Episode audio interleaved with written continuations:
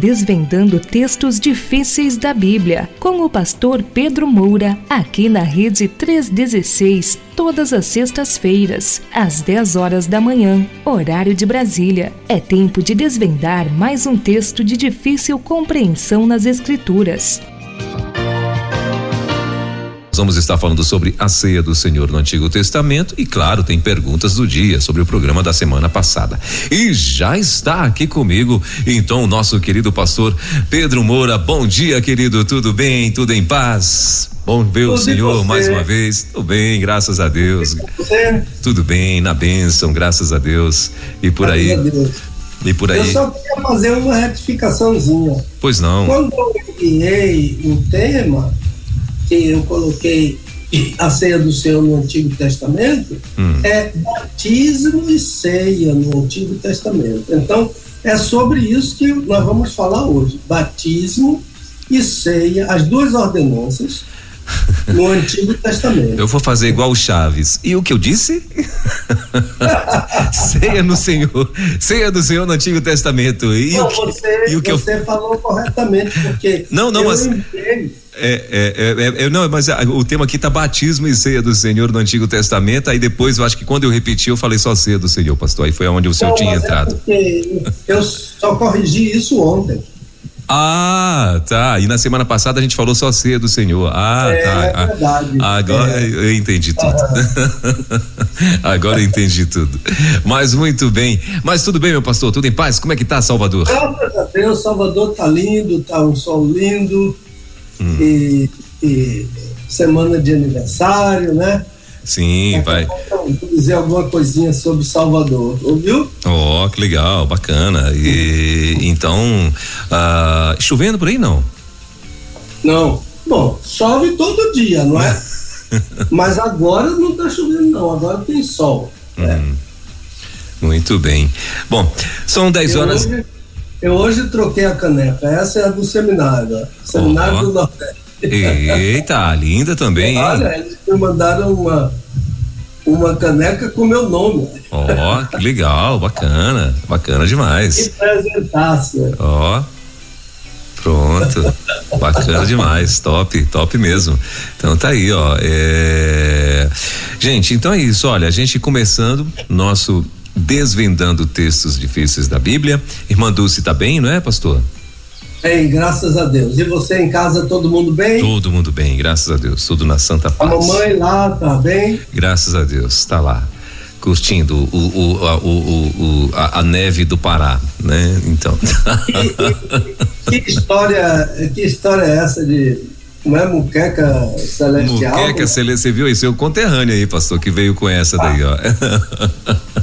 Feita por anjo, né? É. ele falou, eu, eu, Misael, né? Ele sempre ele manda, ah, tô aqui, garfo e faca afiada. Ele sempre tem um comentário assim, né? Garfo e é. faca afiada, esperando o manar de toda sexta, é, mas esperando o manar dos céus e tal. Aí hoje ele veio com essa aí, a moqueca celestial e homenagem aí aos baianos, né? Tanto a ele quanto ao senhor. Então, legal demais.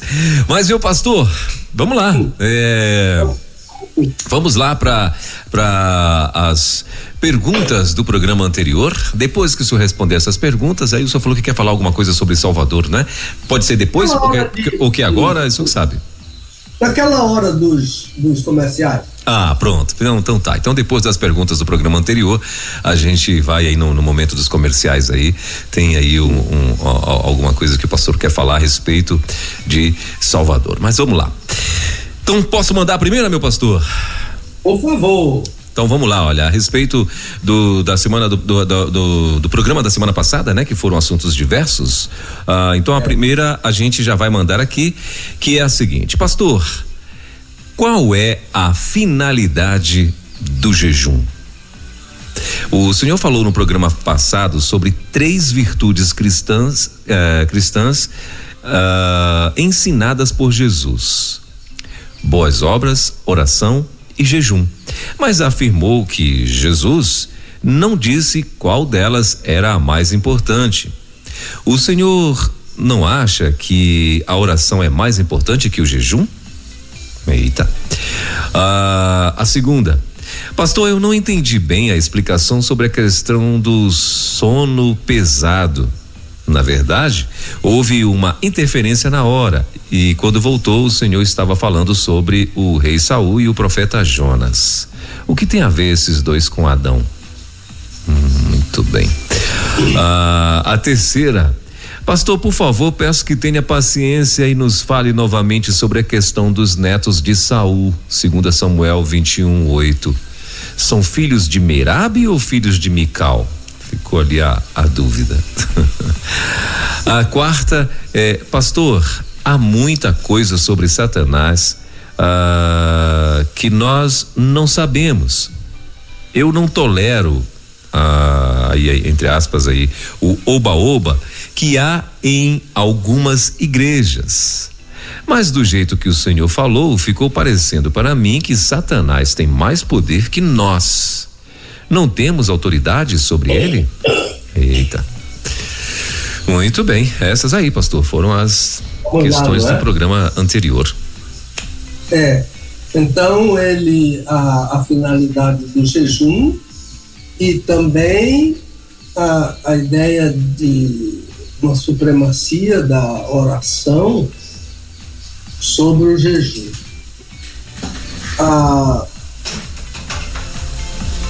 O Senhor eh, não acha que a, a, oração é mais importante do que o jejum? É a pergunta dele.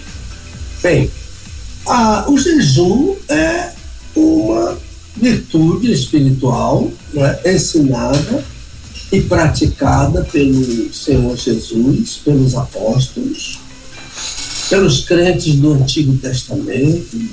Os crentes do Antigo Testamento eram jejuadores e ainda hoje, é, muitos crentes, muitos homens de Deus, muitas mulheres cristãs ah, praticam o jejum e, e como praticam a oração e como praticam as boas obras. A, a, finalidade do jejum é separar um tempo para estar com o Senhor. É um tempo em que o crente abre mão de um direito que Deus lhe deu direito de se alimentar, de sustentar o seu corpo, né? E ele abre mão disso para estar com o Senhor. A ideia de separar esse tempo, né? A ideia de se sentir constrangido pelo próprio Senhor. E se esse jejum vem do constrangimento do Senhor, o crente terá convicção disso sem nenhuma dúvida. Por que, que eu estou falando assim? Porque, porque não adianta eu experimentar um jejum unicamente baseado na experiência de outras pessoas. Ah, fulano disse que jejua, eu vou uh, jejuar também. Ah, eu ouvi um crente ele contou que, que estavam vindo dois pastores conversando sobre jejum e ele achou interessante e resolveu experimentar. Olha, depois disso, dessa experiência, depois ele contou como foi a experiência dele do jejum. A experiência dele foi um tormento, foi um dia de tormento. Para ele, o dia todo ele não conseguia se livrar uh, da comida. Uh, se alguém acendia o fogo em casa, uh, se a esposa preparava alguma coisa, o cheiro transtornava a, a vida dele. Então, aquele tipo de jejum não é o jejum que vem do constrangimento do ser da necessidade que o crente sente de separar o Senhor. E ele disse que um minuto ou dois minutos depois da meia-noite, ele abriu a geladeira e atacou tudo que estava dentro da geladeira. Então, esse tipo de, de, de experiência não é a experiência do jejum, né? Ah, não é para apenas suportar 24 horas de fome, isso não é jejum. Jejum não é um expediente para o crente passar fome. Jejum é um momento para abrir o seu coração diante do Senhor. E o nosso coração tem muita coisa para dizer ao Senhor, porque o nosso coração é enganoso, não é? O Senhor Jesus disse que os pecados vêm do coração, não é? Eles, eles se aninham na mente, porque a pessoa vai alimentando, alimentando aquilo, gosta de lembrar daquilo, gosta de lembrar daquilo outro, gosta de pensar naquilo outro, naquilo que seus olhos viram, e da mente desce para o coração. E aí a, a coisa acontece. Então, de modo que o jejum é um momento para abrir esse coração. Ah, eu gostava muito da expressão da expressão ah, que o pastor Russell Shedd usava. Uma vez ele falou sobre Apocalipse 3, 20.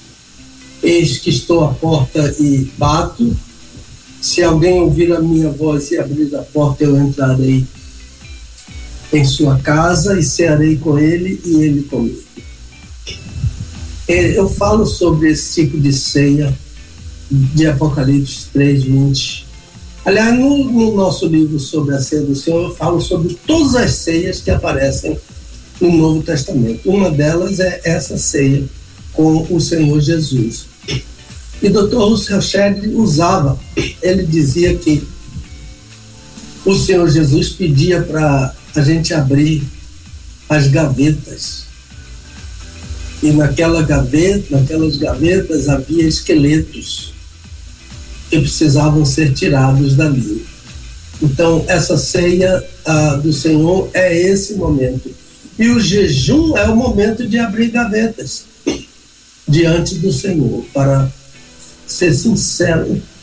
Não tem nada que o crente possa fazer para enganar o Senhor, isso é tolice de modo que entrar num jejum com o Senhor para omitir, para usar meias palavras, para se defender. Não, é para dizer contra ti, contra ti somente pequei, fiz o que era mal aos teus olhos. Jejum não é festa, não. Jejum não é para pular, estou jejuando, que maravilha, não. Jejum é para chorar. Jejum é para se lamentar. Então, de fato, o Senhor Jesus falou das três virtudes: boas obras, oração e jejum, sem nada dizer a respeito da superioridade de uma sobre a outra. Ele somente disse: quando você fizer boas obras, quando você orar, quando você jejuar. Então, o seu Jesus entende que há um tempo em que o crente separa para boas obras, há um tempo em que ele separa para orar, e há um tempo em que ele separa a fé. Foi só isso que Jesus falou. Quando, não disse se, mas quando. Então, minha opinião sobre essa questão de mais importante menos importante tem que se basear no ensino de Jesus. E ele não tratou de importância de uma virtude sobre a outra. Então, o ideal é praticar as três virtudes da maneira como ele ensinou, da maneira como ele praticava e da maneira como ele ensinou, e também os apóstolos ensinaram, e grandes homens do Antigo Testamento, mulheres abençoadoras, do Antigo Testamento, líderes, não é? Lutero era um homem de jejum, ah, ah, e, e, muitos outros grandes líderes é? eram homens de jejum. De modo que o jejum é uma virtude tão boa quanto a oração, tão boa quanto as boas obras. Agora ele está falando aqui, o ela. Aliás, quando eu disser ele está falando aqui, eu estou falando genericamente, né? Eu vou pelo, pelo, pelo masculino, né? Porque a ideia do português é que se tem masculino e feminino, o pronome é masculino. Então, a, a, ele não entendeu bem a explicação sobre o sono pesado. Na verdade, ele disse que houve uma interferência na hora. Lá no celular dele, não sei. E quando uh, normalizou, eu estava falando sobre Saul e sobre Jonas. e ele ficou sem saber o que tem a verem esses dois, Saul e Jonas, com o sono pesado. Tem tudo a ver. tem tudo a ver. Ah, mas o que eu falei ah, sobre o sono pesado, que aparece lá em Gênesis capítulo 2, de 18 a 25, foi que há uma espécie de redução da, do significado do sono pesado. Então, geralmente, muitas vezes, a gente ouve em cerimônia de casamento que Deus aplicou uma cirurgia no homem ou aplicou uma anestesia no homem e ele dormiu. É lógico se, que se um médico sabe ah, usar uma cirurgia e há tantos anos que se descobriu a anestesia, ah, quanto mais Deus, não é? Claro que Deus não fez na tora, assim, pegou o sujeito assim, saiu rasgando o sujeito para tirar uma costela, não é? Isso. Ah, ah, eu vi o, um irmão da Assembleia de Deus. Ele contou que, que uma pessoa eh, de fora visitou a igreja e a igreja estava numa hora assim de aquela hora de que todo mundo fala ao mesmo tempo, todo mundo ora, um canta, outro ora, outro pula, etc. Ele disse, ele perguntou ao irmão que o levou: Ah, o que é que está acontecendo aqui? Aí ele disse: É o senhor que está operando. Aí ele disse: Mas ele não podia usar anestesia.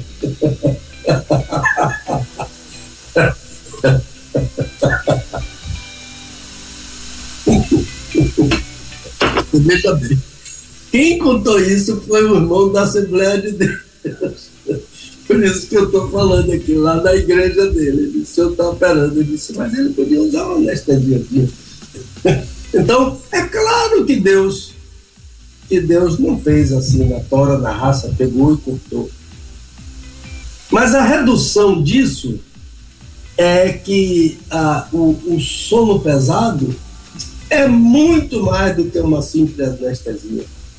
O sono pesado é a decisão pessoal de Deus e é, e, e é unilateral, porque só Deus atuou ali ah, em criar a humanidade com dois sexos. Então, veja que tanto o homem quanto a mulher são absolutamente passivos. O homem está dormindo e a mulher nem está criada ainda. Então, eles não participaram de nada.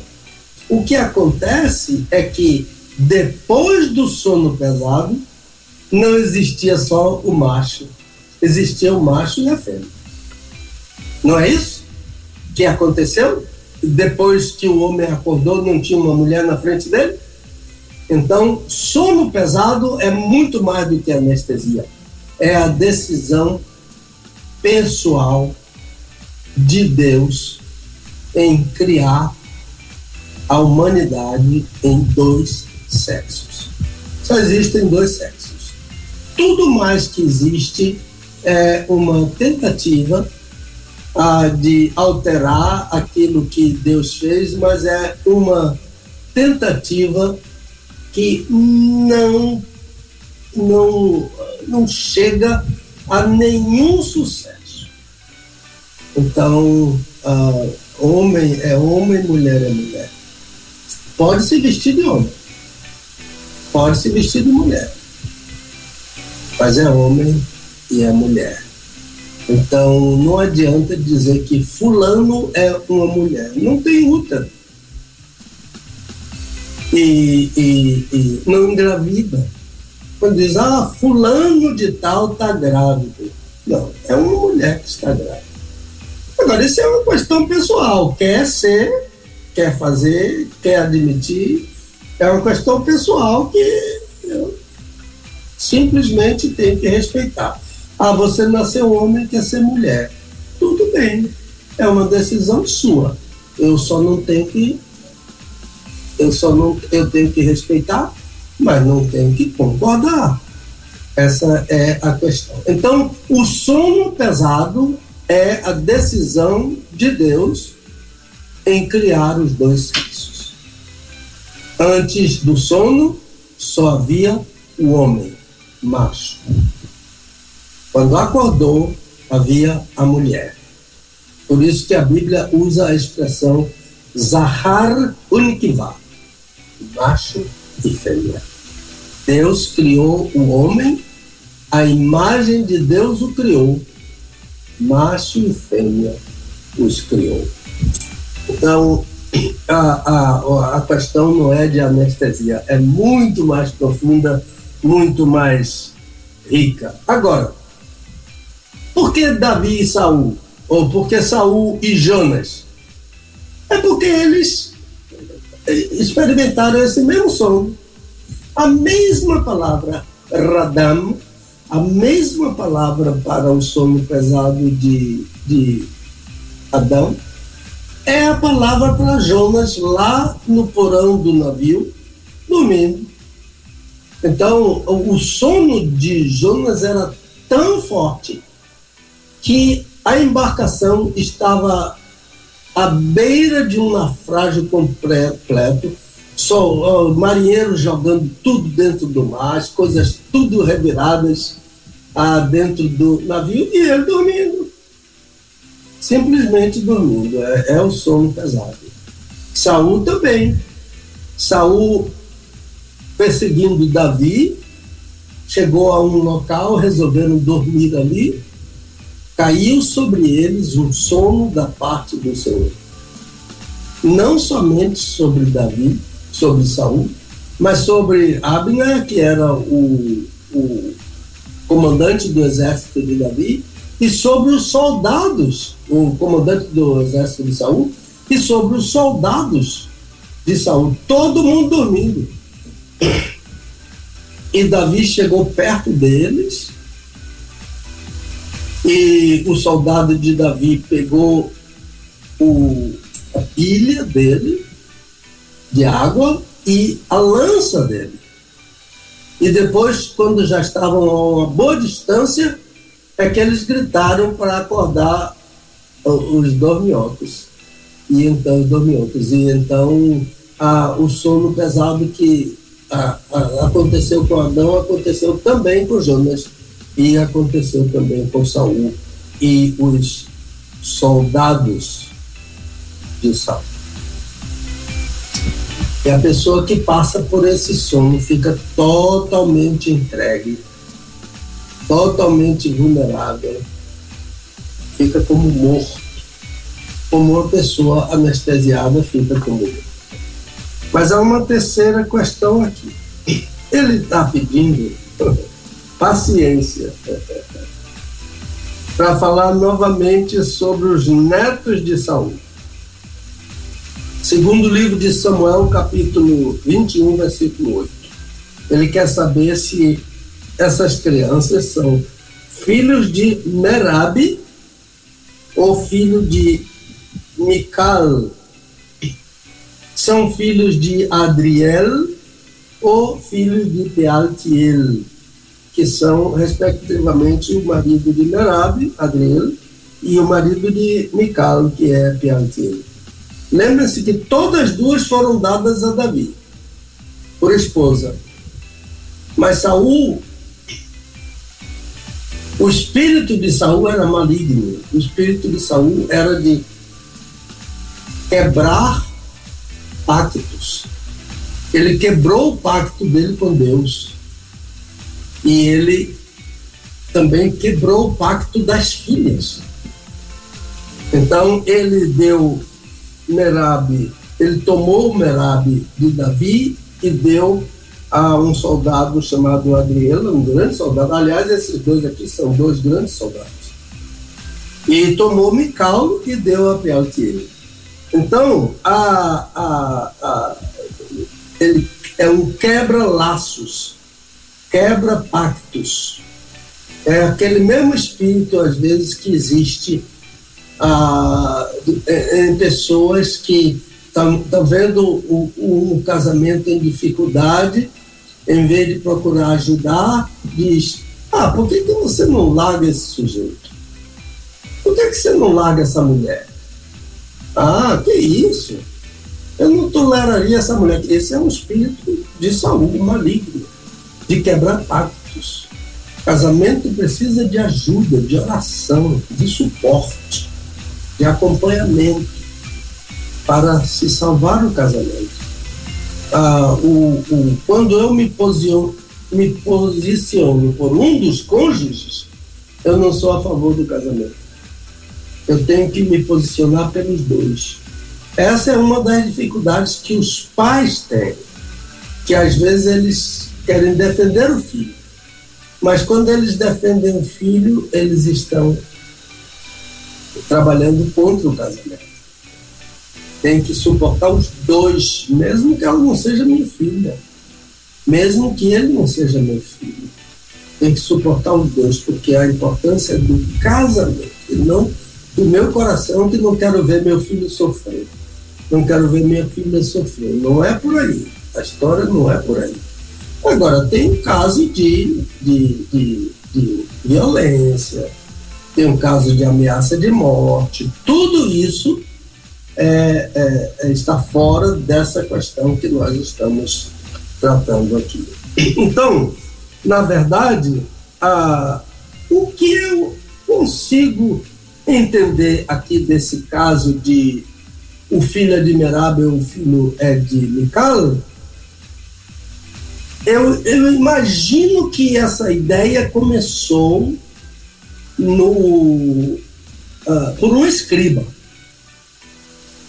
ele cita Merab, a filha mais velha de Saul, e Adriel, que é o nome do marido dela. Está no texto assim. E afirma que Merab teve cinco filhos. Ora, de acordo com o original hebraico, a, os filhos são de Mical. O nome que aparece no texto hebraico é o nome Mical. E eles chamam Mikol, Mikol. É muito bonitinho o nome dela. Do casamento dela com Peltiel. Agora, o tradutor ou algum escriba introduziu o nome de Merab e Adriel Existe algo que a gente chama de harmonização. Às vezes o escriba não entende aquele versículo e ele procura harmonizar com outro versículo que esteja tratando do mesmo assunto. E então ele ficou impressionado com a segundo Samuel 6, 23, que vem antes desse texto. Então ele leu que Mical era estéreo. E por isso que ele, para harmonizar com essa informação de, de 6,23, em 21,8 ele tirou o nome de Mical, que estava no texto hebraico, e colocou Merab. Chama-se harmonização. Então, ele se deixou influenciar, mas o que aconteceu em, em 2 Samuel 6, 23, ali não está dizendo que Mical era estéreo. A Bíblia nunca disse que Mical era estéreo. A Bíblia ah, diz que Mical ficou estéreo depois daquela, depois que acabou o casamento dela com Davi. E uma das possibilidades é que Davi ah, não teve mais a vida conjugal com ela, não é? Eu estou abrindo aqui segundo Samuel ah, 6, 23.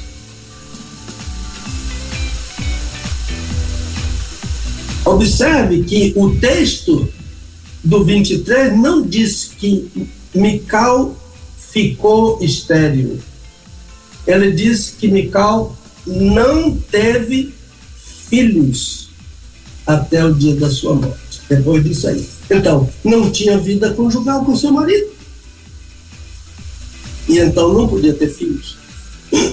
Mas a, aqui, aqui o texto hebraico, eu escrevi o texto hebraico, mas em vez de eu mandar para Alan House ah, pelo e-mail, eu mandei pelo WhatsApp e a letra ficou muito miudinha. Eu ia mostrar aqui o nome de Micalo no texto, a filha de Davi ah, e os cinco filhos dela. Então, eu, eu creio que é problema de, de escriba, é problema de harmonização. Um escriba botou na nota de rodapé, botou, ah, fez uma observação ao lado, o outro colocou para dentro ah, do texto. Acontece isso muito, Romanos 8, versículo 1.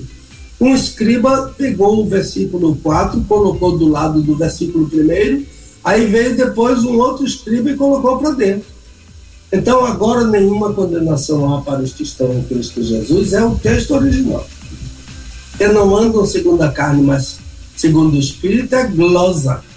É, é, é, é, é uma inserção feita por um escriba, porque esse versículo é o versículo 4. Ele puxou o 4 para dentro do versículo 1, para harmonizar com o versículo 4, ou, ou uma glosa explicativa. Não, não, não prejudicou em nada, mas não é assim que está no texto uh, original.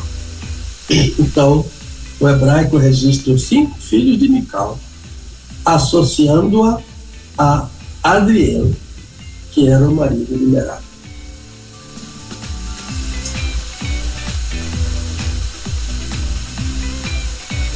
Agora vamos para mais uma pergunta. Pastor, há muita coisa sobre Satanás que nós não sabemos. Ele diz assim: Eu não tolero o oba-oba que há em muitas igrejas. Mas do jeito que o senhor falou, ficou parecendo para mim que Satanás tem mais, mais poder do que nós.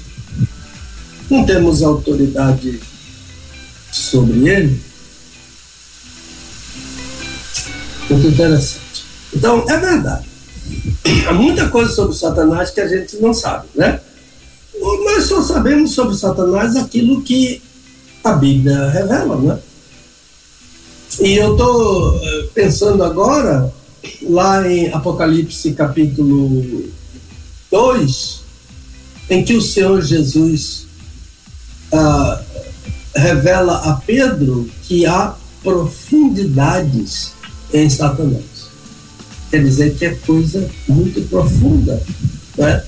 A gente não sabe tudo a respeito dele. Portanto, ah, diante de um inimigo poderoso, e com tanto subterfúgio, coisas importantes, perigosas, desconhecidas, né? ah, ah, é preciso usar de cautela. E quem nos, ah, nos sugere a cautela? Um que foi tentado por ele, Pedro, o apóstolo.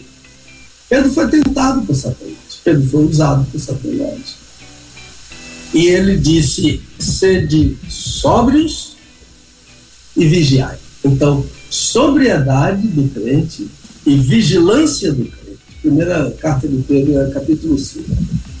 Ser de sóbrios, sobriedade e vigilância. Ah, é, e, e esse tipo que o nosso ouvinte falou, de oba-oba, não se harmoniza em nada com sobriedade e com vigilância. Né? Crentes sóbrios não embarcam em qualquer doutrina que eles ouvem. É, é, é, é, é o perigo que corre o crente que não conhece a Bíblia e que não é sóbrio, não é? E às vezes ele acha que ele é o bonzão, que ele amarra, que ele chuta, que ele empurra. Eu já citei aqui de alguém que disse: aqui ele não entra, e se ele entrar, ele vai levar um pontapé por detrás, ah, etc. Mas olha, ele entrava onde Jesus estava, ele tentou o Senhor Jesus. Ele entrou no lugar onde o Senhor Jesus estava celebrando a ceia. Ah, por que, que ele não entra na igreja? Não entra porque a gente que não entende as profundezas de Satanás. É que brinca com ele.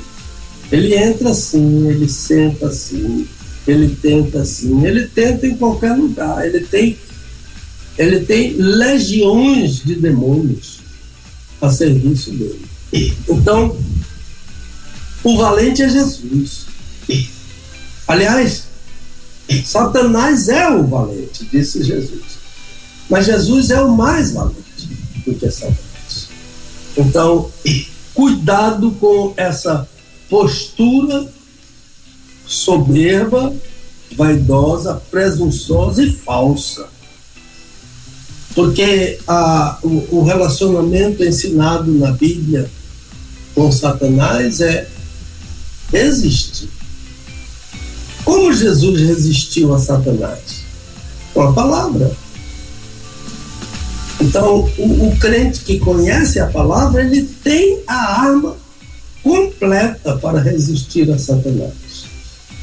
Jesus podia dizer: Vai-te, Satanás, porque está escrito, usando a palavra, né? Deuteronômio capítulo 8 ah, ah, ah, o homem não vive somente de pão, mas de cada palavra. Cada palavra de Deus é uma palavra ah, de poder que o inimigo conhece e usa de acordo com os de acordo com os interesses dele. Lembre-se que que ah, o arcanjo Miguel não usou de deboche, nem de desprezo com Satanás, nem lhe dirigiu nenhuma palavra de ofensa. Ele disse: Senhor te repreende. O crente usa o nome do Senhor para repreender Satanás. Paulo disse: Eu não ignoro os ardis de Satanás. Ele é cheio de todo. A maior arma de Satanás é o engano. Ele é cheio de todo engano. E esses devem ser os nossos exemplos. Então, se você chegar em uma igreja e, ou em algum lugar onde as pessoas estejam agindo em relação a, Santa, a Satanás, diferentemente desses exemplos ensinados na Bíblia, este ensino é falso. Esta doutrina Satanás não leva a sério. Ele gosta, mas ele não leva a sério. Do tipo, eu conheço a Jesus sei quem é Paulo, mas vocês quem são? É? Os filhos daquele judeu Sebas, ah, que quiseram expulsar um demônio em nome de Jesus a quem Paulo prega. o demônio aí pegou eles, se apoderou deles, diz a Bíblia, e botou eles para correr quilômetro. Então, Eu tenho que dizer ao meu amigo que Satanás tem mais poder do que nós. Ah, evidentemente que, por causa do pecado, e o pecado deteriora, Satanás não tem o mesmo poder que ele teve no passado. E ainda mais, Satanás não tem o mesmo poder, Satanás e os demônios não têm o mesmo poder que os anjos de Deus têm e os arcanjos de Deus têm. Então, ah, mas ele tem poder e ele tem mais poder do que nós. Agora, maior do que ele não sou eu, é quem está em mim. Maior do que Satanás é aquele que está em nós. 1 João capítulo 4. Maior é o que está em nós do que o que está no mundo. João não disse, eu sou maior do que aquele que está no mundo. Ele disse que o Espírito que está no mundo, que está, que habita conosco, é maior do que Satanás que está no mundo. Satanás é um espírito também, o Espírito Santo é um espírito, e Satanás também é um espírito. Os anjos também são espíritos, e eles, os anjos de Deus, são mais poderosos do que Satanás por causa da queda de Satanás, por causa do pecado. Então, qual é a autoridade que temos sobre Satanás? Temos? Temos, mas é a autoridade do nome de Jesus. Não é a em nome de Jesus a quem Paulo prega. É a minha experiência com o Senhor Jesus. Que eu uso a autoridade do nome dele para vencer esse grande inimigo. O meu primeiro ano de seminário, em 1975,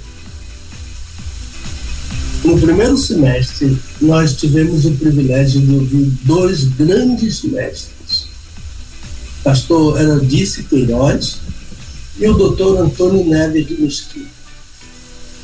Todos dois vieram para falar sobre o livro de Jó. E eles trataram daquele primeiro capítulo onde Satanás aparece. No livro de Jó, Satanás aparece e Deus o recebe. Deus ah, ele interroga, etc. E a conclusão deles foi: cuidado. O doutor Mesquita disse: está vendo tudo isso aqui que a gente tem, toda essa propriedade que a gente tem aqui no seminário, Satanás está louco para tocar fogo nisso tudo ali.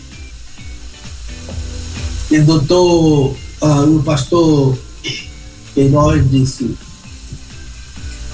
Satanás tem uma experiência milenar e vocês ainda estão na casa dos 30 anos.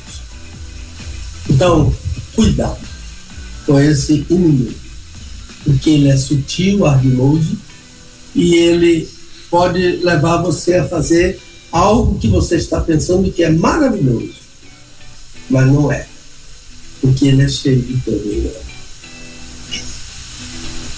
Então, ok. Agora, uh, temos que ir para as, as questões de hoje, não é isso? Isso aí, meu pastor. É isso aí. Uh, uh, bom, são 10 horas e 55 minutinhos em Brasília, 10 e 55 na nossa capital. Nós estamos ao vivo com o pastor e doutor Pedro Moura, com mais uma edição do nosso Desvendando Textos Difíceis da Bíblia. Então, essas aí foram as respostas dos programas, do, das perguntas do programa anterior, né? E, inclusive, na semana passada foi Assuntos Diversos, o tema da semana passada. Essa semana, batismo e ceia do Senhor no Antigo Testamento, esse vai ser o assunto. Mas, antes, a gente, claro, vai estar. Tá, é, eu quero ouvir do pastor aí como é que tá a agenda dele, né? Vamos para o nosso momento de comerciais, né? Então, é, como é que tá a sua agenda, pastor? Esse fim de semana vai estar tá por onde? Sim, veja só, a semana passada, quando você perguntou sobre a minha agenda, uhum. eu fiquei meio apertado porque eu olhei para o calendário e eu vi que era o último domingo. E eu, eu, eu já estava achando que aquele era o primeiro domingo. Sim. Então, no último domingo eu, tinha, eu não tinha compromisso em nenhuma igreja. E quando eu não tenho compromisso em nenhuma igreja, eu e a Dulce vamos para a nossa igreja. Aqui, Sim. Lugar. Ah, mas esse domingo agora ah, vamos estar na Batista ah, Nova Cana, Nova Cana. Ah, o pastor Zilmário ah, foi, foi um aluno nosso no, no seminário, um bom menino do Senhor. Ah, e é um lugar histórico. Ah, uma das batalhas ah, do 2 de julho, não sabe que o 2 de julho é aquela data maior do calendário baiano, que é a consolidação da independência do Brasil, não é? 7 de setembro foi lá, em São Paulo, mas os portugueses fugiram para a Bahia. E então eles se acortelaram aqui, mataram muitos baianos, mas, mas eles foram expulsos no dia 2 de julho. E um dos lugares chama-se Cabrito. É, é, é, uma área aqui, já saindo da cidade do Salvador, Grande Salvador, chama-se Cabrito. É lá que está essa igreja. Lá tem uma outra igreja que eu já preguei também, uma igreja da Convenção Batista Nacional, uma grande igreja lá. E lá tem um monumento, um monumento a, aos heróis lá de, de Cabrito, né? dois lugares em Salvador. Um chama-se Pirajá e outro chama-se Cabrito. Eles, Castro Alves fala sobre esses lugares na poesia, na famosa poesia dele, Ode ao Deus de Julho. Então, nós vamos estar lá na Batista ah, Nova Canaã, pastor Zilmário, nesse domingo ah, pela manhã, se o Senhor permitir. Também temos o nosso estudo Desvendando à tarde, aqui em nossa casa às 16h30. Vamos ah, orar, vamos buscar o Senhor e vamos estudar a Sua palavra ah, com quem vier, ao lado do Colégio 2 de. Duas casas depois do Colégio 2 de. Ok, agora, Salvador, ah, nessa semana, 29, completou 474 anos. Ah, ela foi fundada por Tomé de Souza. Ele aportou com três navios aqui no Porto da Barra. É a praia do Porto da Barra, é uma praia muito famosa aqui em Salvador. Lá tem um forte comemorativo da, da, da dessa chegada e, e três navios chamavam-se Salvador, Conceição e Ajuda três navios portugueses. Um deles, não sei qual, trouxe a planta da cidade. A, que a cidade já era conhecida, porque isso foi ah, alguns anos depois do descobrimento, que Salvador ah, foi 49 ah, anos depois do descobrimento, que Salvador foi fundada. Então, eles já vieram, um, um engenheiro chamado Mestre Luiz fez a planta da cidade do Salvador. E diz a história que essa planta serviu de modelo para muitas cidades uh, do, do nosso país. A Salvador uh, é uma cidade que tem o nome do Salvador, né? O nome do Senhor Jesus é Soter. Jesus é Soter, Salvador. E, e Polis é cidade, né? Então, Salvador é a cidade do Salvador. Ah, ela tem o nome do Salvador, mas ela não segue o Salvador. Ah, a, a igreja na Bahia ora muito por esta cidade. Muito porque esta cidade hoje é uma das mais violentas do Brasil. E por que que esta cidade é uma das mais violentas do Brasil? Porque o Senhor Jesus ainda não é o príncipe dessa cidade. Ele vai ser, mas ele ainda não é. E então o príncipe desta cidade é Satanás. Ele é chamado príncipe deste mundo. Ele é quem é o gerente. A palavra príncipe significa primeiro. Ah, o primeiro, ah, ele é o gerente, ele é o administrador. Eu conversei, eu, eu, tenho falado sobre isso e às vezes há pessoas que não concordam. Não, Salvador é de Jesus, não é não. Porque se Salvador fosse de Jesus, não havia pedofilia, não havia estupro, não havia tanta morte, tanta violência, ah, como ah, hoje se mata gente como se matava passarinho antigamente.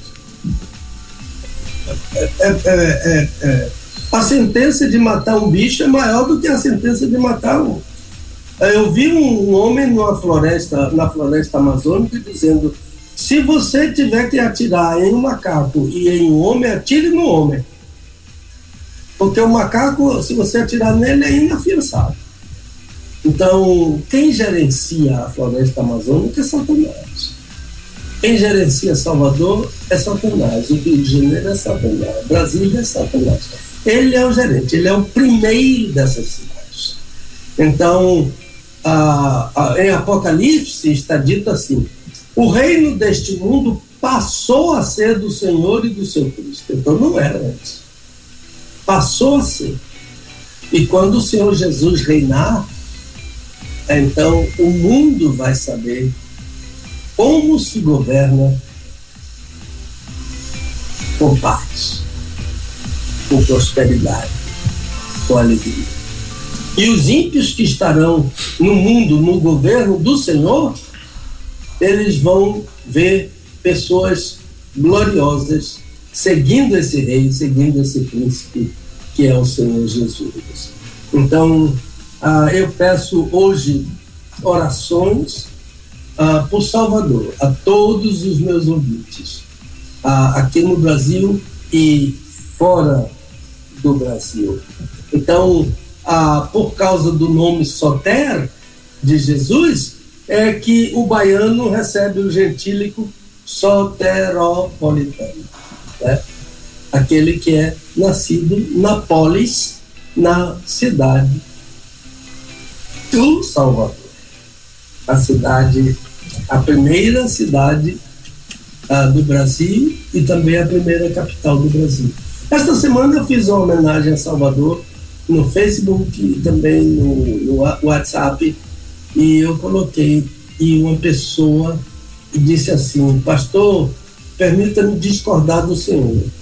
A cidade mais antiga do Brasil é São Vicente, em São Paulo, mas não é. É porque São Vicente era uma vila na Baixada Fluminense, na Baixada Santista, e não uma cidade. Vila não é cidade. E Salvador, de fato, foi a primeira cidade e a primeira capital do Brasil. Mas hoje vive sob um certo governo que não somente a tornou a mais violenta, mas a pior educação do Brasil é de Salvador. A pior saúde do Brasil é a de Salvador. Infelizmente. E ontem nós assistimos, eu e a Dulce, assim, com. A gente até não quis continuar assistindo. As crianças de Salvador, pobres, dentro do lixão, catando lixo, juntamente com seus pais. E um deles dizia assim: Você não vai para. O repórter perguntou: Você não vai para a escola, não? Ele disse: Eu vou um dia sim, um dia não. Por que, que você vai um dia sim, um dia não? Porque um dia eu trabalho aqui no lixo, no outro dia meu irmão trabalha. Então ele vai um dia para a escola, não vai no outro, o irmão vai no outro e ele vai depois. Essa é a educação da Bahia. O maior colégio da Bahia chamava-se Severino Vieira. Eu estudei nesse colégio. Para entrar nesse colégio, era como entrar na Universidade de Medicina, por vestibular. No meu tempo de estudante de, de secundário. Pois bem, o Severino Vieira tá, não tem alunos. Está lá o pré. Não tem alunos. É uma escola pública não tem alunos. Então, a diretora de uma escola aqui em Salvador, não vou citar o nome, procurou o pastor da minha igreja para dizer que está acontecendo coisas satânicas lá no colégio e pediu oração da igreja. Uma senhora que pertence ao candomblé pediu à igreja do Garcia orações por sua escola. Ela é a diretora da escola. Então, olha, vamos orar. Nosso clamor uh, pela Bahia, pelo Salvador, também por todas as cidades do Brasil. Não há uma que não tenha violência. Ok. É mais ou menos isso. A agenda. ah, muito bem, pastor. Assim, e o pior, sabe, pastor, é que aqui em Brasília também. Ah, a gente está vendo que no, no, no, Palácio da Alvorada, né, e enfim, é, outros lugares, né, onde estão aí o presidente e, e, e o povo lá que, que cerca ele, uh, o atual presidente, também está do mesmo jeito, né, assim, uh, há uma, uma é, acontecem rituais satânicos, principalmente na sexta-feira, né? É, muita coisa mesmo acontecendo, coisas pesadas, né? E, e infelizmente, né? Eu, eu, acredito que isso, com isso, há consequências, né? Há consequências. E como o senhor muito bem falou aí, né? Se o príncipe deste mundo deste século é Satanás e você ainda faz questão de abrir a porta e dizer vem aqui, você é muito bem-vindo, aí a, a, as consequências disso não, não são, não vão ser nunca consequências boas, né? A não ser miséria, corrupção, destruição, né? Violência uh, e por aí vai. Infelizmente, né?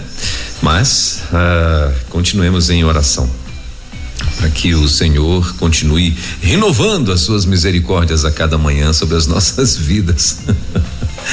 ah, muito bem. Mas, pastor, deixa eu rapidinho. O senhor falou uma vez, o senhor falou aí sobre sono, né? Esse sono profundo. O senhor estava respondendo a, a, pessoa ainda há pouco. Eu estava lembrando que eu tive uma experiência dessa. Minha esposa fez uma cirurgia no hospital. Ah, claro, uma cirurgia não dá para ser no, no mercado, né? Então, mas deixa pra lá. É, eu queria dizer que a minha esposa se internou para uma cirurgia, pronto. E ela ficou lá e eu fiquei com ela lá uns dias, uns três dias seguidos. Então você não, não, não dorme e tal. E ela queria que eu estivesse ali, e eu assim fiz e tava uma correria muito grande e tal. E teve um dia que eu, ela de manhã, ela tava na, na, na, na cama lá e tal, e eu é, sentei numa cadeira do lado lá e simplesmente eu apaguei e, o detalhe, eu tenho um sono muito leve, né? Eu, eu nunca fui um cara de dormir muito, eu sempre fui um cara de dormir muito pouco. Eu, às vezes eu durmo tarde e acordo muito cedo. E Nesse dia eu estava ali deitado, é, melhor sentado naquelas cadeiras de acompanhante, né? São razoavelmente confortáveis, mas assim, para você passar uma noite não é, não é tão confortável assim, né? Mas eu deitei, eu sentei ali e apaguei, né? E aí ela começou a me chamar. Porque eu falei para ela, se você precisar, me liga. Eu, eu tava do lado um do outro aqui, mas ela tava ainda não podia se mexer, que ela tava com, com um, um dreno no pulmão, né? E, e aí ela não podia se mexer e tal. Eu falei, ó, se precisar, me liga aqui que eu tô aqui, aí eu já sei, já. Ela me ligou, me chamou, aí entrou uma moça no quarto lá, é, uma uma auxiliar de enfermagem, uma faxineira, não lembro, aí ela, essa pessoa, ela pediu para essa pessoa me chamar e essa pessoa começou ali, ó começou a me chamar e sacudir e tal, e eu apagado apagadíssimo. E ela já entrando em pânico, a mulher falou: Moça, eu acho que esse rapaz aqui já foi pra eternidade. Porque não é possível, não. E, é, e sacudida ali. Aí até que eu oh, voltei. ah, ah, onde estou? Porque estou. e foi a, a, a minha esposa ficou assim né? Ela ficou mais preocupada justamente por conta disso, porque eu qualquer barulhinho eu acordo, né? Eu tenho sono muito leve, então. e quando ela viu isso, aí ela falou, pronto. então, uma experiência que o pessoal, uh, eu já vi alguns, algumas pessoas conversando que é o tal do sono alfa, né? Quando você atinge esse sono alfa, que é o sono do, do descanso e tal, que é aquele que você aperta ali o dedão do, do, do, do cidadão que está dormindo, você pode apertar ali que não acorda não, né? Então, esse é um exemplo de um sono, não sei se é esse aí que, que o senhor falou, mas eu, eu, tive uma experiência dessa aí. Interessante. Bom, são 11 horas e 11 minutinhos. Então, meu pastor, uh, dado o recado, então esse fim de semana o senhor vai estar na, na, na igreja é, Nova Canaã. Nova. Nova Canaã, que é em Salvador mesmo, né? Então é em é, Cabrito, é em Cabrito né? Uh, e então o senhor vai estar lá, vai estar ministrando por lá, né? No domingo à noite, não é isso? Não, pela manhã às 9 horas. Ah, de manhã, então a, às 9 horas da manhã, então vai estar por lá. E à tarde vai ter o Desvendando também, aí no Garcia. 16 e 30 16 e 30 bem ali do lado do 2 de julho, viu? Facinho, bem do lado ali do 2 de julho. e então imperdível desvendando textos difíceis da Bíblia. Você que está em Salvador, ó, tá aí uma oportunidade para você, como diz meu amigo baiano Misael, né, para também estar tá ali participando dessa muqueca celestial ao vivo, ali com o pastor Pedro Moura.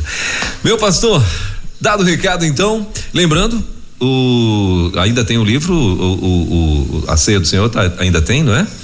Temos sim a ceia do Senhor. Oh.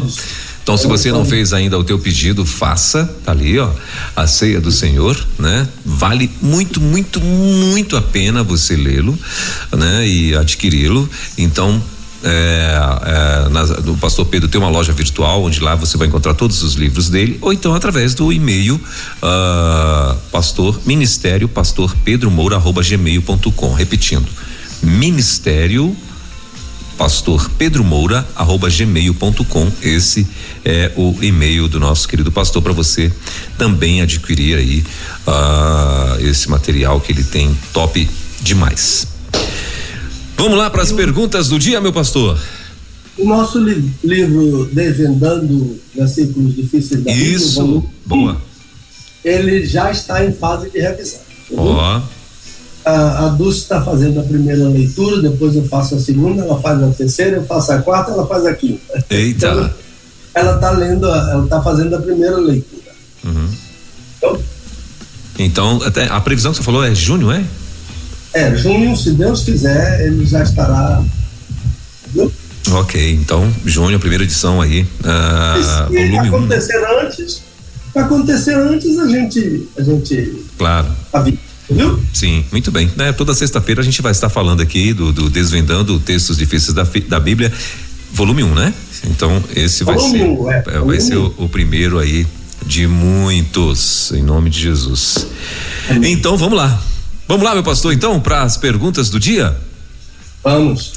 Gente, então hoje, batismo e ceia do Senhor, né? É, no Antigo Testamento né? Então é o que a gente vai estar ouvindo com o nosso querido pastor Pedro Moura. Então, batismo e ceia, no, e ceia do Senhor no Antigo Testamento. Legal, hein? É... E então, as perguntas, que são três, apenas três perguntinhas. A primeira é a seguinte: posso mandar, pastor? Pode, por favor. Pastor, ceia e batismo são ordenanças do Senhor Jesus para a sua igreja. Mas eu ouvi o Senhor falar sobre 1 Coríntios 10 que seriam o batismo e a ceia do Senhor no Antigo Testamento. Mas nos dias do Antigo Testamento não havia igreja ainda. Como o Senhor poderia explicar? A segunda é o novo. Uh, não, não é a segunda, ainda continuando, né? O Novo Testamento ensina. É, é uma pergunta. O Novo Testamento ensina sobre isso? Pastor, se o senhor puder falar sobre esse texto, eu ficarei muito grato, porque eu fiquei confuso sobre batismo e ceia no Antigo Testamento.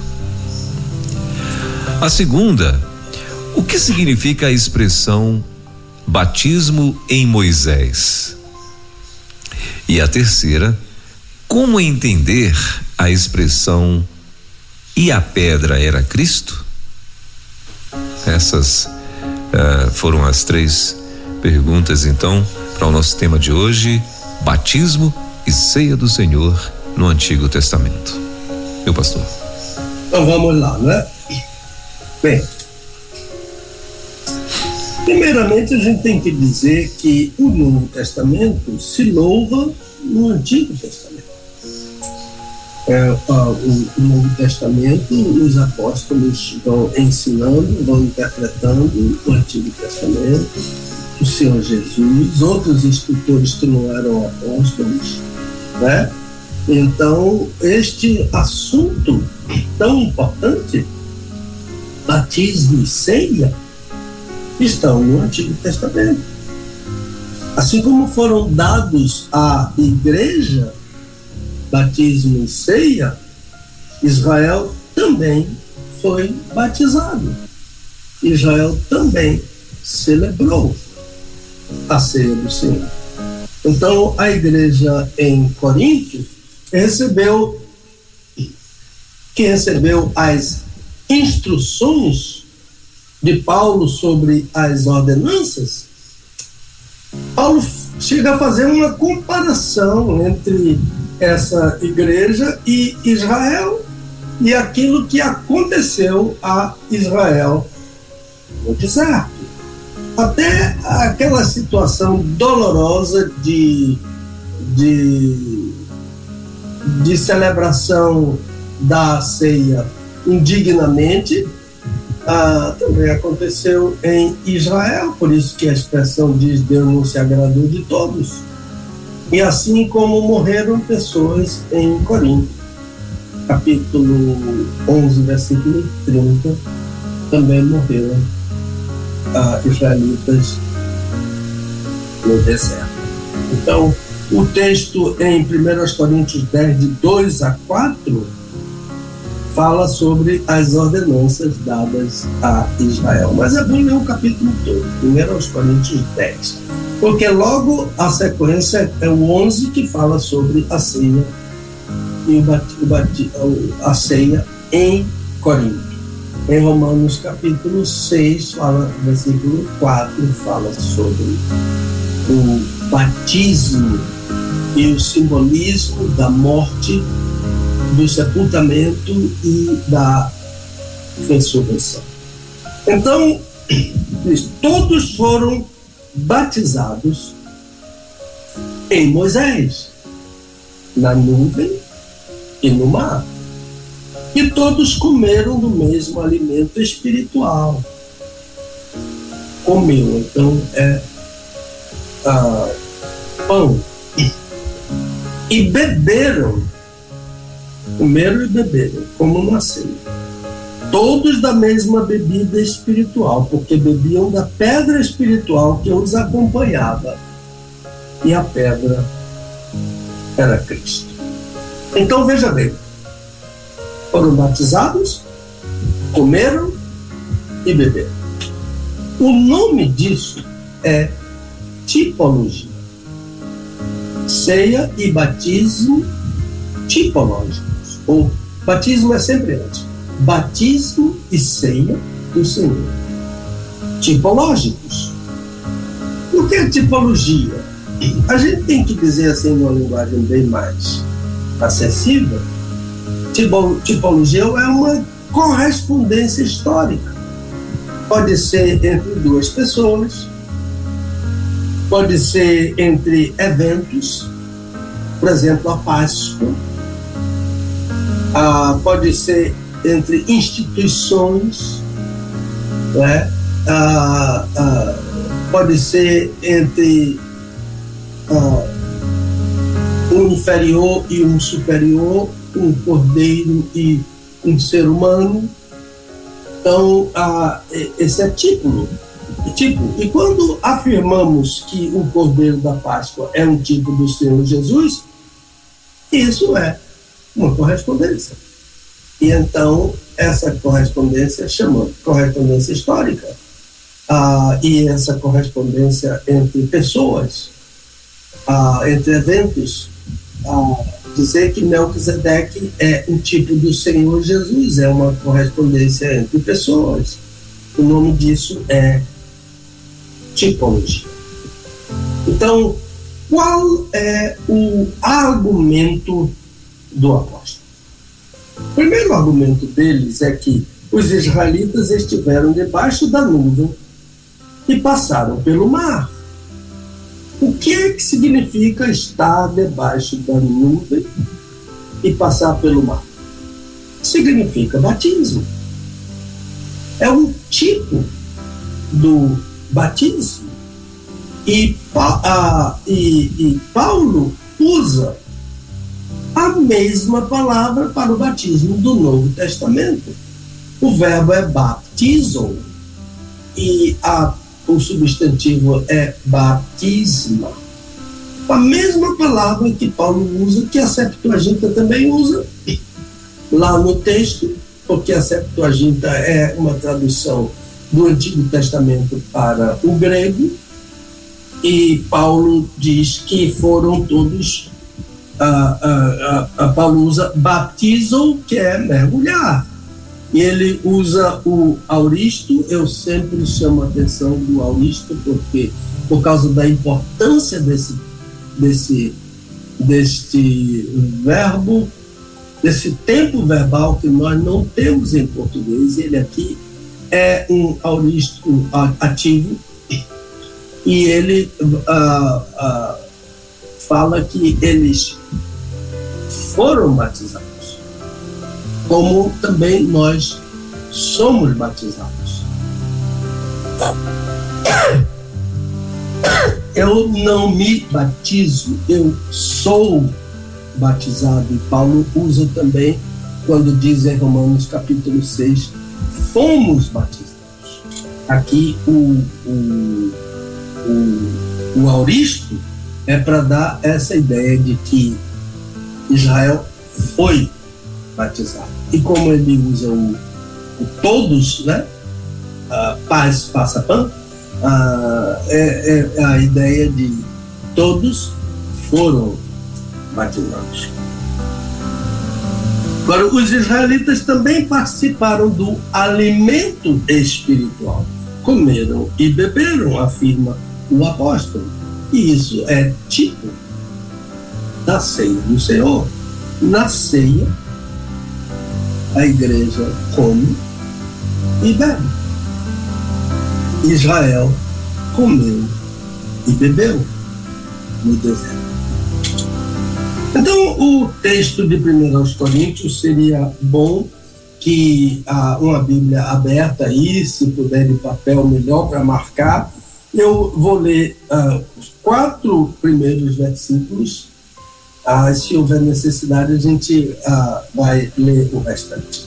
Pois não quero, irmãos, que ignoreis que nossos pais estiveram todos debaixo da nuvem, e todos passaram pelo mar, e na nuvem e no mar, todos foram batizados em Moisés. E todos comeram do mesmo alimento espiritual e beberam todos da mesma bebida espiritual, porque bebiam da pedra espiritual que os acompanhava, e a pedra era Cristo. Coisa mais cristalina do que isso aí, esse tipo aí, trazido para o Novo Testamento. Observe que por quatro vezes Paulo usa o advérbio Pantes. Pantes. Todos. Paulo usa por quatro vezes para dar a ideia de totalidade. É melhor do que o, o pronome todo, né? Com a ideia de. O pronome todo ah, dá a ideia de algo que não é especificado. Mas tanto o advérbio quanto o pronome podem ser ah, entendidos e usados aqui. Porque a ideia é que todo Israel esteve debaixo da nuvem. Que todo o Israel passou pelo mar. E essa ideia aqui é poderia ser usada a acepção cada cada pessoa e às vezes a gente traduz todo por cada e por cada é um, é um, é um, é um cacófago por cada mas cada um é uma muitas vezes auxilia o uso de cada em vez de todo. Ah, então, a experiência foi total. A experiência foi de todos. Ninguém ficou fora do batismo. Ninguém ficou fora da ceia. Ninguém deixou de passar pela nuvem e pelo mar. E ninguém deixou de comer a comida espiritual e beber a água espiritual. Então, eu gosto muito ah, quando Paulo faz uso do verbo é, agnoel, agnoel, ser ignorante. Fé não comunga com ignorância fé na acepção doutrina. Como Judas usa a fé que uma vez foi entregue aos santos. Essa fé é o corpo de doutrina. É importante que cada crente conheça as doutrinas da sua fé. Pergunte, consulte, leia mas não leia qualquer coisa. E então, ah, ah, porque o crente que não conhece as doutrinas da sua fé, ele oscila, ele vacila, ele se torna uma presa fácil de falsos ensinos. Ele diz aleluia a tudo. Ele diz glória a Deus a uma heresia que ele acabou de ouvir. Então, falsos mestres e pessoas que são adestradas fazem facilmente isso. Desviam facilmente um crente ah, que não conhece as doutrinas da, da sua fé. Cuida. Pergunte a seu pastor. Se alguém vier lhe ensinar uma coisa, Pergunte ao seu pastor. E leia a palavra do Senhor e ore, porque o Espírito ajuda a fraqueza. Então, debaixo da nuvem, o capítulo que estamos tentando interpretar uh, para responder ao, ao nosso ouvinte, começa no Antigo Testamento. O capítulo 10 de 1 aos Coríntios é um capítulo sobre o Antigo Testamento, contando a experiência de Israel no deserto, onde tipologicamente foi batizado e ainda tipologicamente participou do pão e do cálice do Senhor. Então, a nuvem que cobria a, o povo era símbolo da presença do Senhor. Era garantia, Deus estava com seu povo no deserto. E há um paralelo no Novo Testamento em que o Senhor Jesus diz aos apóstolos e à igreja, capítulo 28 de Mateus, eu estarei convosco todos os dias. Deus estava no deserto com Israel todos os dias o Senhor Jesus também, como vamos ver, pré-encarnado. E o mesmo Senhor Jesus está com a igreja hoje. E a igreja hoje é composta de judeus e gentios. E o Senhor Jesus está todos os dias com à igreja, Mateus capítulo 28, versículo 20. Esse mar aqui é o Mar Vermelho. O nome dele é Yamsup. Yamsup é o nome do Mar Vermelho, palavra que pode significar mar de juncos. Havia juncos no, no. E a, a, a expressão a nuvem, a expressão mar, a expressão todos, toda a geração que saiu do Egito passou pela nuvem e pelo mar. Este ensino aqui. Então, no versículo 2, diz: E na nuvem e no mar todos foram batizados em Moisés. Na nuvem e no símbolo do batismo por imersão. Não tem como ser diferente. O mar por baixo e a nuvem por cima. O mar por parede e por baixo e a nuvem por coberta. Então, este é o símbolo do batismo por imersão. O batismo de Israel foi por imersão. O batismo da igreja é por imersão. Aliás, a gente nem deveria uh, dizer batismo por imersão, porque batismo já é imersão. Batismo é mergulho para simbolizar a morte, o sepultamento e a ressurreição para uma nova vida. Batizados em Moisés, novamente todos, batizados sob a liderança de Moisés, sob a autoridade de Moisés.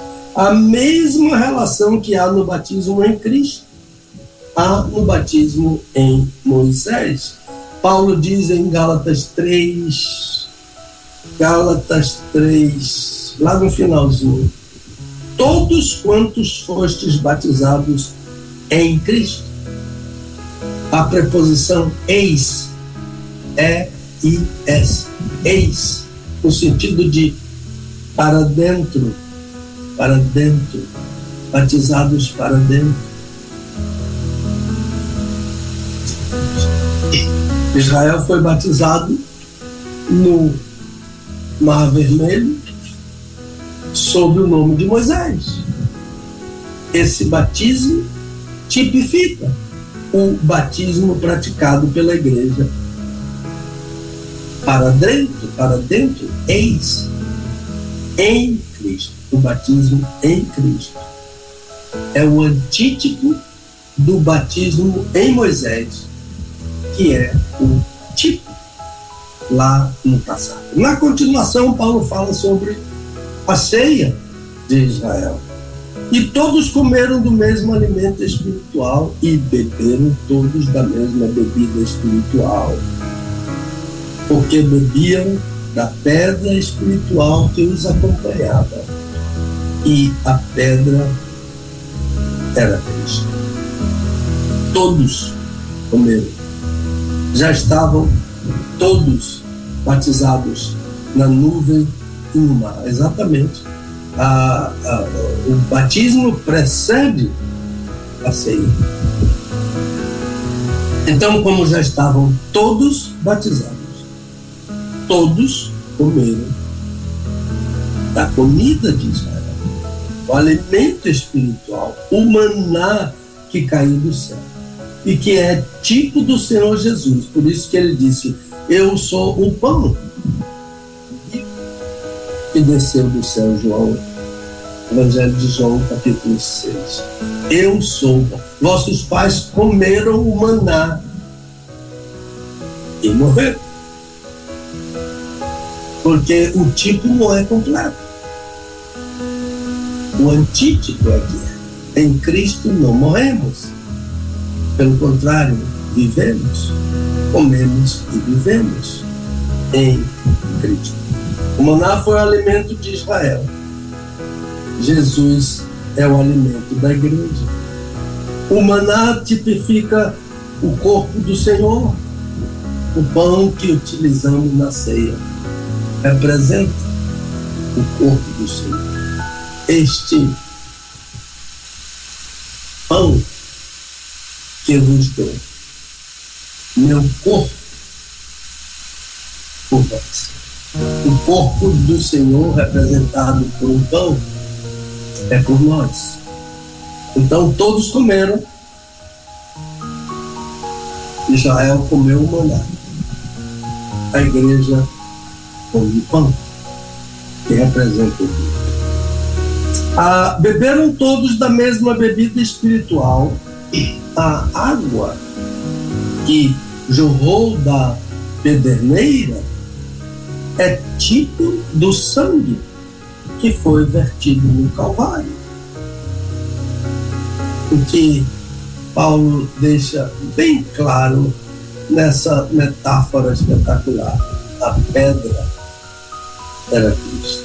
Comeram e beberam como a igreja, como foi ordenado a igreja.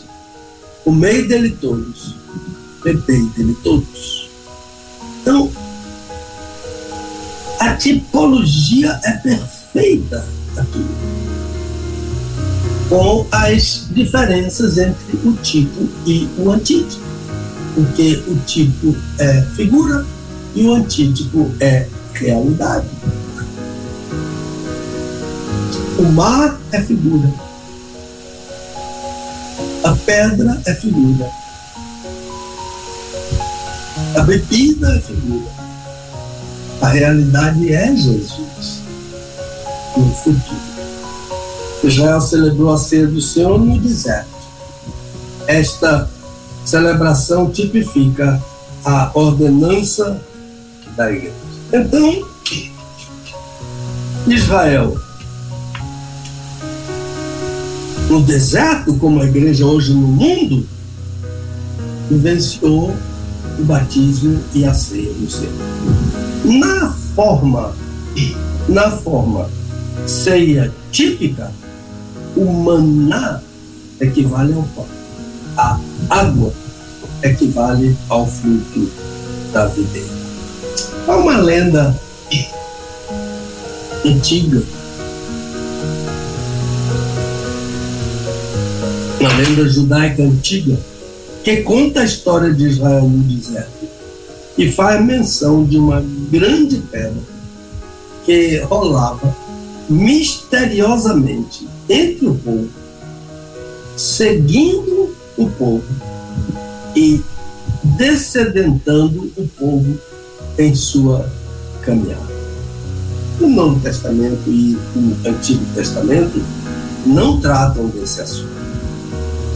Paulo apresenta à igreja o ensino a propósito de uma pedra espiritual, quando afirma a pedra era Cristo. Ela é figura da realidade que é o Senhor Jesus e a figura de que o Senhor Jesus estava presente na caminhada de Israel pelo deserto. Este é o Senhor pré-encarnado, presente na caminhada de Israel todo o deserto. A pedra que o seguia é figura do Senhor Jesus, pré-encarnado no deserto. Não foram só os apóstolos que conviveram com Jesus. Antes dos apóstolos, Israel conviveu com Jesus, pré-encarnado no deserto. O batismo em Moisés é o reconhecimento da liderança de Moisés, das maravilhosas experiências que os israelitas viveram sob a liderança daquele grande comandante, Moisés. Paulo fala, no entanto, aqui, voltando para a pedra, a a pedra, porém. A pedra, porém. Essa é uma resposta para aquela lenda. A pedra, porém. Não cabe essa lenda nessa expressão paulina. O grego desfaz qualquer tentativa de entender uma pedra literalmente rolando no meio de Israel. Claro que eles beberam de uma pedra, a pedra jorrou água, mas a pedra refere-se à presença do Senhor Jesus. Quando ele diz a pedra era Cristo, refere-se à presença do Senhor Jesus no meio. Quem primeiro desfrutou da presença do Senhor Jesus foi Israel. Meus irmãos, o, texto grego em que Paulo usa o verbo no imperfeito está apontando para a pré-existência de Jesus. Então, que aconteceu a Israel? Como um povo que viveu todos esses privilégios. Paulo diz: Deus não se agradou da maior parte. Deus se agradou da menor parte. A maior desagradou. Como será? Como serão esses números na igreja? Será que todos os que estão na igreja agradam a Deus? Agora, cultura, em espírito e em verdade. A tomar pelo exemplo de Israel, na igreja também. A tomar pela ceia a tipológica de Israel, a ceia em Corinto também não agradou a Deus. E como houve mortos em Israel, houve mortos porque não agradavam a Deus. Então, ainda que tenham participado do batismo, e ainda que tenham participado do simbolismo da ceia do Senhor, do sangue preexistente, não alcançaram a bênção. Paulo disse que eles foram prostrados no deserto. Aqui tem uma lição, irmãos. Tanto a, na ceia tipológica, em que a maior parte não agradou a Deus, quanto na ceia em Corinto, e pode acontecer também a, na ceia nos dias de hoje. Então, participar da ceia do Senhor e do batismo não garantem salvação. Ceia, o batismo e ceia não são garantias da salvação. Por isso que Paulo disse: Não quero, irmãos, que sejais ignorantes. Não podemos ignorar esta verdade aqui. Israel participou do batismo e da ceia, mas a maior parte morreu. Em Corinto, todos participaram, eram batizados e participaram da ceia do Senhor, mas morreram. Versículo 30, há um número além do que se podia esperar. É esse o significado da expressão e muitos que dormem. Não tem lá a palavra muitos dormem.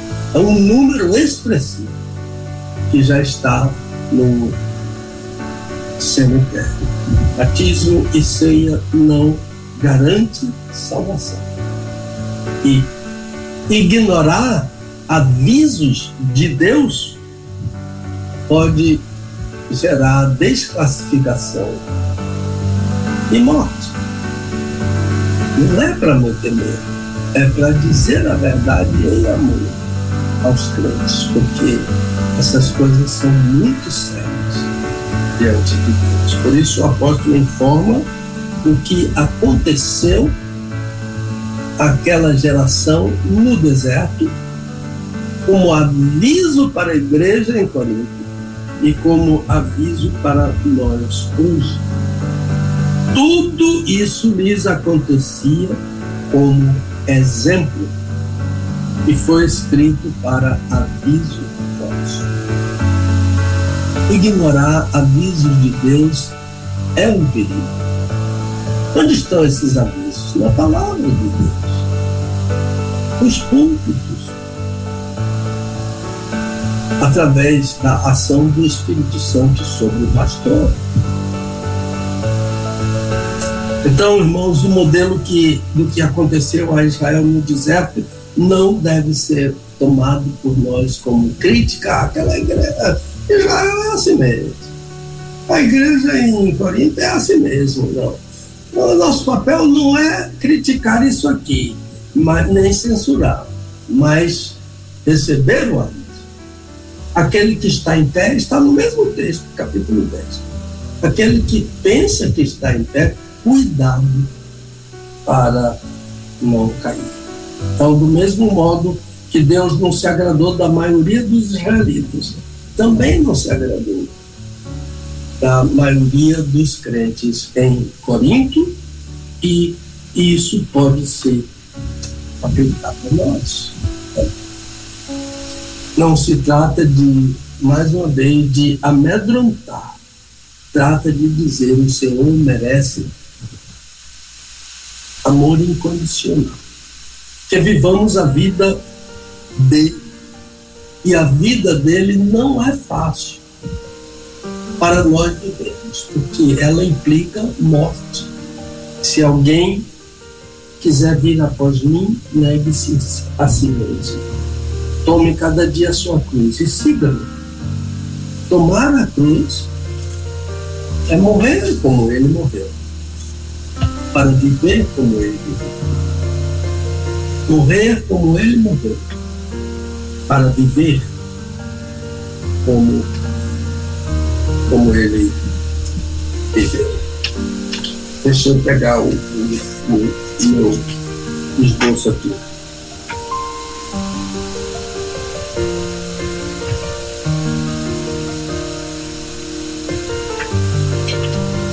Um momentinho que eu baralhei as folhas aqui.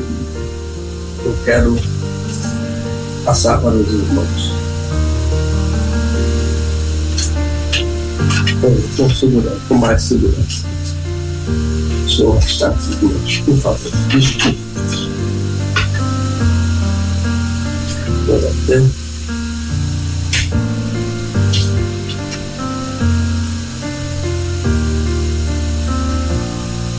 O que significa a pedra era Cristo? A ideia, irmãos, a pedra era Cristo foi é a terceira pergunta. A ideia da expressão paulina, a, literalmente, não é uma pedra. Eu até já, a, já abordei pelo alto isso. Mas representando o Senhor Jesus no meio de Israel no deserto. Então seria a, o Senhor Jesus pré-existente. Com seu povo Israel. E o seu povo a, foi quem primeiro experimentou a bênção de, de conviver com o estranho. Concluindo aqui, irmãos, Israel viveu antes de nós a experiência do batismo e da ceia do Senhor no deserto. Experiências típicas, tipológicas. Foram batizados na nuvem e no mar. Comeram do alimento espiritual, o maná. Beberam da bebida espiritual, da pedra que era Cristo. A igreja em Corinto viveu a realidade do corpo e do sangue em memória do Senhor. A realidade. Israel, a figura a igreja, Em Corinto, a realidade. Então, irmãos, o tipo é a figura no passado, menor e incompleta. O antítipo é a realidade. Jesus é a realidade. E a igreja tem que experimentar vivendo a vida dele. Dizendo como Paulo, eu não vivo mais. Cristo vive em mim. A vida que vivo agora na carne, vivo-a na fé do Filho de Deus que me amou e se deu no Calvário. Israel celebrou o batismo nas águas e a ceia titológica, comendo e bebendo. Comei dele todos, Israel todos comeram. Bebei dele todos, Israel todos beberam. Comei dele todos, a igreja em Corinto comeu todos. É, comeu dele todos, bebeu dele todos. E hoje a igreja, no mundo, celebra essa realidade, essa realidade memorial do corpo e do sangue do Senhor Jesus. Que Deus nos abençoe, que Deus nos ajude a entender e que Deus nos ajude a praticar esse aviso, obedecer e praticar esse aviso para nós, para quem os tempos já têm chegado. A palavra é sua, meu irmão, por favor. Ah, então, o nosso Desvendando Textos Difíceis da Bíblia, com o nosso querido pastor Pedro Moura. Hoje, é, a gente o tema, né, de hoje, a gente falando sobre, o melhor, o nosso querido pastor falando sobre batismo e ceia do Senhor no Antigo Testamento. Muito bem, meu pastor, eu quero já devolver para o senhor, o senhor fazer aí a sua conclusão Uh, faltam quatro minutinhos. Lembrando que, para você que quer participar do Desvendando Textos Difíceis da Bíblia, você vai mandar para a gente, ou melhor, pra, diretamente para o próprio pastor Pedro Moura, no e-mail dele, as suas perguntas. Então, as perguntas do programa de hoje, né? E perguntas de outros temas. Claro que lá tem uma ordem de chegada, tem uma sequência né, para você, para que ele segue lá direitinho, né, uma ordem de chegada dessas perguntas para ele poder responder. Então, Ministério Pastor Pedro Moura arroba gmail.com, esse é o, o e-mail do nosso querido pastor, ok? Devolvo para o senhor, meu pastor, para fazer aí a sua, então, seu fechamento. Então, aquela a, a ideia principal é não despreze o. O que aconteceu com Israel Paulo relatou em 1 aos Coríntios capítulo 10, de 1 a 13, e disse: tudo isso aconteceu ah, para nosso aviso. Então, a igreja não deve desconhecer ou ignorar os avisos de Deus na sua palavra. Então, estão todos. Não há nada que queiramos saber que não esteja na palavra de Deus para nós. E aconteceu ah, ah, em Corinto que muitos desprezaram este aviso. Então, o que aconteceu lá no deserto, em que muitos morreram, aconteceu em Corinto também. Primeiro aos Coríntios, capítulo 10, a história como aconteceu em Israel, capítulo 11, como aconteceu em Corinto.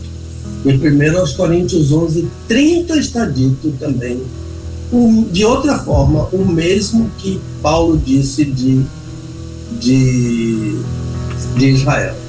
Todos foram batizados, todos comeram e beberam, isto é, participaram da ceia, mas Deus não se agradou da maior parte. Isso é um aviso. Em Corinto, da mesma forma, Deus não se agradou da maior parte. Então, ah, que Deus se agrade de nós, que sejamos humildes, obedientes, procurando viver a vida do Senhor Jesus, tomando cada um a sua cruz e seguindo, né? isto é, vivendo a morte de Jesus para experimentar também a ressurreição de Jesus para uma nova vida. Esta é uma figura claríssima do batismo, não é?